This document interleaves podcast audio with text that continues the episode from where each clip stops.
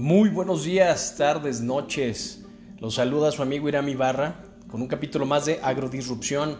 Agradecemos a nuestros patrocinadores Price, Hal Commerce, Cloyd y Austar, tecnología australiana para el campo mexicano y de Latinoamérica. Estamos aquí con nuestro amigo Eric. Eric, la realidad es que es un placer tenerte aquí. Muchas gracias. Les comento algo. Ustedes saben que este programa es para poder compartir éxitos, fracasos, en qué procesos estamos, pero iniciaré con esta pregunta, Eric. ¿Cómo te sientes hoy? Pues mira, me siento bastante contento. Bien. Creo que estoy motivado porque traemos una causa muy buena en la empresa. La empresa nace con ayuda al campo, ayuda al agricultor y ahorita lo iremos desarrollando un poco más, pero me gusta lo que hago y creo que cuando haces algo que te apasiona, te gusta, te motiva, no es trabajo, es puro gusto. Estoy totalmente de acuerdo. Algo de lo que hacemos acá en este, en este programa, Eric, es exactamente esta disrupción. Si te fijas, puede llegar a una disrupción personal. Es decir, muchas veces escuchamos que hay que hacer grandes disrupciones, pero a veces se nos olvidan los pequeños cambios. Entonces, platícame una cosa para entrar a detalle. ¿Por qué el agro, Eric? Mira, la verdad es que es bastante chistoso. Bueno, no sé cómo lo tomen por ahí, pero es un tema personal. Mi, abuelo era agricultor. Mi abuelo era agricultor en Michoacán y siempre trajo a mi papá como trabajador toda la vida. De un tiempo ya como los 16, 17 años, mi papá se revela y dice, papá, le dice a mi abuelo, eh, esto no es negocio, en México no es negocio, yo vivo como un peón tuyo, yo no quiero ser esto, yo creo que puedo más. Y literalmente la primera carrera que se le vino a la cabeza fue la medicina. Y le dijo a mi abuelo, yo voy a ser médico, porque esto no es negocio. Y se hizo médico y dejó todo el agro a un lado. Y ese es uno de los motivos principales porque yo digo, mi papá se salió, mi papá se rindió de la agricultura y hay muchas personas que no tuvieron la posibilidad de estudiar como él. Entonces vamos a ayudarlas y vamos a encontrar cómo rentabilizar este negocio. Perfecto, oye, te felicito y los felicito.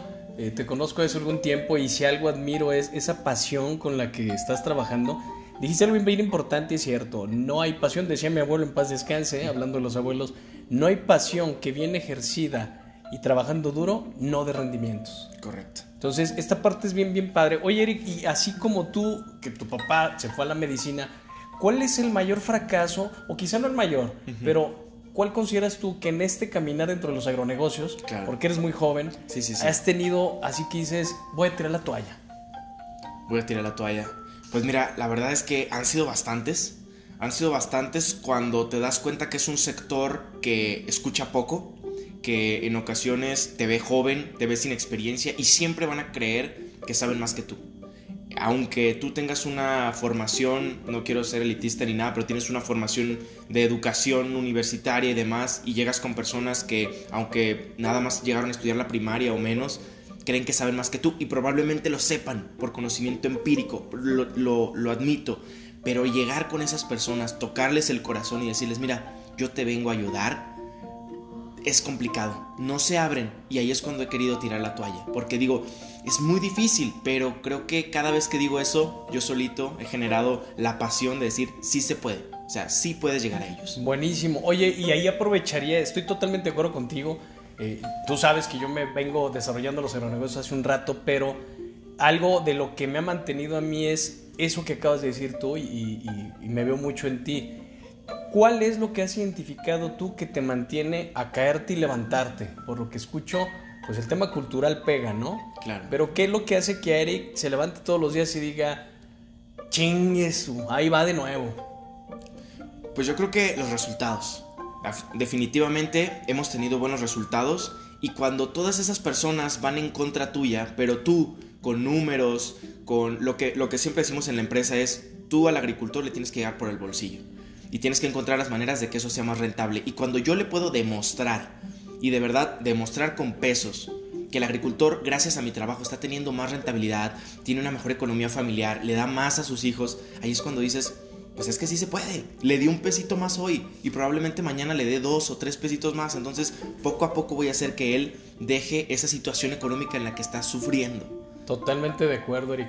Oye, y pasando a otra pregunta, ¿cuál ha sido un, un caso de éxito tuyo Sé que estás en diferentes emprendimientos. Eh, Eric, para que ustedes sepan amigos, es una persona que está en constante cambio y lo cual creo que es fantástico, no porque estés aquí conmigo hoy día, pero él lo dijo, él es muy joven y yo le apuesto tanto a los viejos como a los jóvenes, aunque a veces los viejos no les gusta que les digan viejos, pero las generaciones como tu servidor estamos atrapadas a medias. Entonces viene una generación de jóvenes que dice, eh, tú no eres tan imbécil como los viejos, y luego viene una generación de viejos que me dice, tú eres igual de imbécil que los jóvenes. Entonces si se fijan, hay un común denominador ahí que creo que es un tema de adaptación. Pero partiendo de esto, ¿cuál ha sido para ti un éxito que digas, este, este logro me ha llevado a mantenerme hasta ahorita? Pues mira, la verdad es que nosotros estuvimos en un bootcamp de emprendimiento que se llama Trap Camp ganamos, eh, fuimos al Global Demo Day en Los Ángeles, luego estuvimos en Berkeley, o sea, fue todo un proceso y al final ganamos con un proyecto que iba justamente en pro de ayudar a los agricultores. Nosotros estábamos organizándolos para generar compras consolidadas y que ellos tengan el mismo poder de negociación que una empresa de insumos como es mi empresa corporativa Linop. Entonces, eh, de esta manera no sé, como recibiendo la felicitación, los cheques y que de la nada los americanos y otras personas de otros países digan, es que mira cómo piensan estas personas y yo sentirme como mexicano y que estás en un país donde ahorita pues sabemos que hay un poquito de fricción Estados Unidos, México, que separan los americanos y digan, este muchacho piensa bien, o sea, piensa y está haciendo cosas y creo que ahí fue cuando yo dije, wow, qué éxito tan grande, no el premio, no lo que se ganó ahí, sino el reconocimiento de que en México se hacen cosas fregonas. Y te felicito. Algo que, he observado y que ahorita lo mencionaste bien, y justo ese es el tema de nuestro programa, ¿no? Disrupción. Y lo dijiste muy bien, es esta disrupción personal. Entonces, si bien entiendo este pensar fuera de la caja, pues te ayudó bastante. Platícame algo, Eric. ¿En qué proceso está Eric Montañez ahora? ¿En qué proceso? Es decir, sé que vienes de un emprendimiento, comenta un poco para nuestros amigos cuál es tu emprendimiento, eh, eh, pero en qué proceso está, qué viene para Eric. Pues mira, básicamente yo eh, lo que estoy haciendo ahorita lo, dividiría en dos partes. Por una parte está mi empresa, Corporativa Linop, que pues nos dedicamos a generar soluciones al agricultor para que tenga un negocio más rentable. De ahí hacemos alianzas con otras empresas para reducirles costos, darles apoyos de gobierno, entre muchas otras cosas, para que ellos de verdad tengan más dinero en el bolsillo. Y por otra parte, yo estoy generando mucho mi marca personal. Eric Mont MX, estoy en redes sociales de esa manera, me genera a mí la posibilidad de llegar a emprendedores. Ahí me olvido un poquito el agro y me voy con todos los muchachos milenias de mi generación o hasta esta generación Z que es la que viene fuerte y les digo, a ver, no empieces porque uno de los mayores errores también que yo creo que cometí es hacerme fan de los concursos de emprendimiento. Ahí me claustré horrible y, me hice una adicción ya teniendo una empresa con empleados. O sea, y de la nada los empleados se volteaban a ver y decían, pues ¿dónde está Eric? Pues Eric está en Estados Unidos, en, los reflectores, en la vitrina, en los reflectores, en el programa de radio, en el programa de televisión. Y digo, es que ahí no es. Es Fíjate, te, voy a interrumpir porque este es un tema bien interesante y bien padre y gracias por aceptarlo y compartirlo. Me toca ser mentor, como tú sabes, en diferentes programas aquí en México y en Latinoamérica. Y yo les comento que llega un punto y quizá voy a herir alguna, alguna susceptibilidad por ahí, pero yo creo que ya estamos hartos de las convocatorias y hacerlos rockstar a ustedes. Sí, ya. ¿Por qué? Porque mientras estás, y lo digo con conocimiento de causa, también pasé por esa etapa en diferentes convocatorias, pero de pronto nos llenamos de, ego, lo voy a decir como va, y de soberbia, porque está para la foto, ¿no?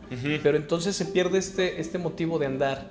Te felicito por aceptarlo y, es un tema que de verdad de cambio. Partiendo de ahí, Eric, lo que me comentas y con este proyecto que traes con los jóvenes, claro. ¿qué pudieras decirles a nuestros amigos que nos están escuchando ¿Qué crees tú para Eric? ¿Cuál es la fórmula que lo llevó a ganar o que lo está llevando a ganar en el agro? Pues mira, yo creo que fue precisamente juntarme con personas que tienen mucha experiencia. Definitivamente tengo un socio de 70 años que ha sido agricultor toda su vida, donde yo le todos los días le agradezco y le aprendo algo nuevo, donde él me dice, mira, es que en el 94 vivimos esto y el agricultor todavía lo recuerda y en esta fecha y o sea, empieza a sacar datos que tú ni siquiera había nacido yo. O sea, yo tengo 23 años, ni siquiera había nacido yo cuando pasaron todas estas cosas que siguen tratando al agricultor como esta, bien lo mencionabas en tu conferencia, lo que tenía el elefante, esta soga o esta ancla que no los deja avanzar. Y al final de cuentas creo que yo, aprender a alguien con tanta experiencia es fundamental. Segundo, que sepas que te tienes que levantar a la hora que el agricultor se levanta. Cuatro y media de la mañana, estar en el campo y ahí es donde lo vas a encontrar. Desde el escritorio no vamos a hacer nada. No vas a estar en el escritorio. Y es lo primero que me dice este socio que les menciono, que me dice, me ve en la oficina bien a gusto y dice, te veo bien a gusto, acá. O sea, vete al campo, porque ahí está el cliente, o sea, no está aquí. Y tiene toda la razón. Y creo que ahí he aprendido bastante. Y fíjate que acabo de decir algo bien interesante. Vengo de una historia muy similar. Mi socio, en un emprendimiento que yo tuve, que hoy día es empresa, Austar Latinoamérica, eh, y algunos lo saben, tiene 78, casi 80 años. Entonces, justo por eso, eh, tú sabes que fundamos una asociación que es OLAG, donde buscamos esa reducción de brecha generacional y acabas de dar en el clavo, que es pedir ayuda a los viejos. Y creo que es viceversa también. Eric, ¿Qué, otra cosa nos puedes compartir? Me parece muy interesante tu, tu, historia, tu proceso. Gracias. Y ahorita, ¿qué les pedirías a las personas que nos están escuchando? ¿Qué les dirías? ¿Cómo podemos hacer algo juntos? Pues mira, yo creo que principalmente sean abiertos, o sea, vayan a muchísimos eventos de networking. Yo las convocatorias, los concursos, ya no los veo como concursos, yo ya los veo como una posibilidad de hacer contactos. O sea, cualquier lugar donde ustedes puedan conseguir un contacto nuevo, vayan y no se la piensen, porque los contactos es lo que hace que el emprendimiento crezca. Y creo que a final de cuentas el poder que puede generar un contacto es brutal. Tú no sabes ese contacto número 1204 que de la nada llegó a tu vida y con ese sacaste la empresa adelante.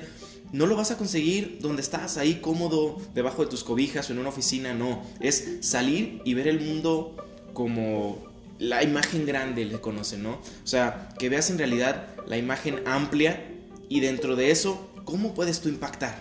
Buenísimo, buenísimo. Justo lo que acabas de decir, hay un tema ahí de colaboración eh, y ahorita lo mencionamos mucho y siempre trato de dejar una, una pregunta casi al final de nuestros episodios y yo dejaré esta pregunta para ustedes amigos, es ¿qué tanto estoy compartiendo y qué tanto estoy colaborando con las personas a mi alrededor? Independientemente, y lo saben, si están en agro o no están en agro, si están en temas de inteligencia artificial, si están en un tema de proveeduría, ¿cómo podemos compartir y colaborar más? Y por ahí hace rato me mencionaban co-crear juntos.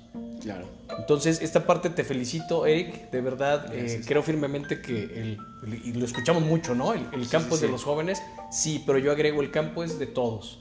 Y el campo es negocio, el agro es negocio en Latinoamérica, en México, en todo el mundo. Pero ver jóvenes como tú que están muy metidos en este progreso y en esta evolución, la verdad es que, como lo decía, es algo muy chingón. Muchas gracias. Y quisiera agregar algo que es algo Por personal de la empresa. Estamos pasando un proceso de fusión, donde ahorita nos estamos fusionando con una empresa que lleva mucho más tiempo que nosotros, donde son personas pues mayores que nosotros con mucha más experiencia. Y creo que este proceso, yo creo que literal podría ser un libro. Han sido juntas todos los días de cómo lograr este proceso, porque al final de cuentas ellos ven el valor en nosotros, en los jóvenes, y por eso nos están comprando, o por eso estamos haciendo esta fusión de empresas.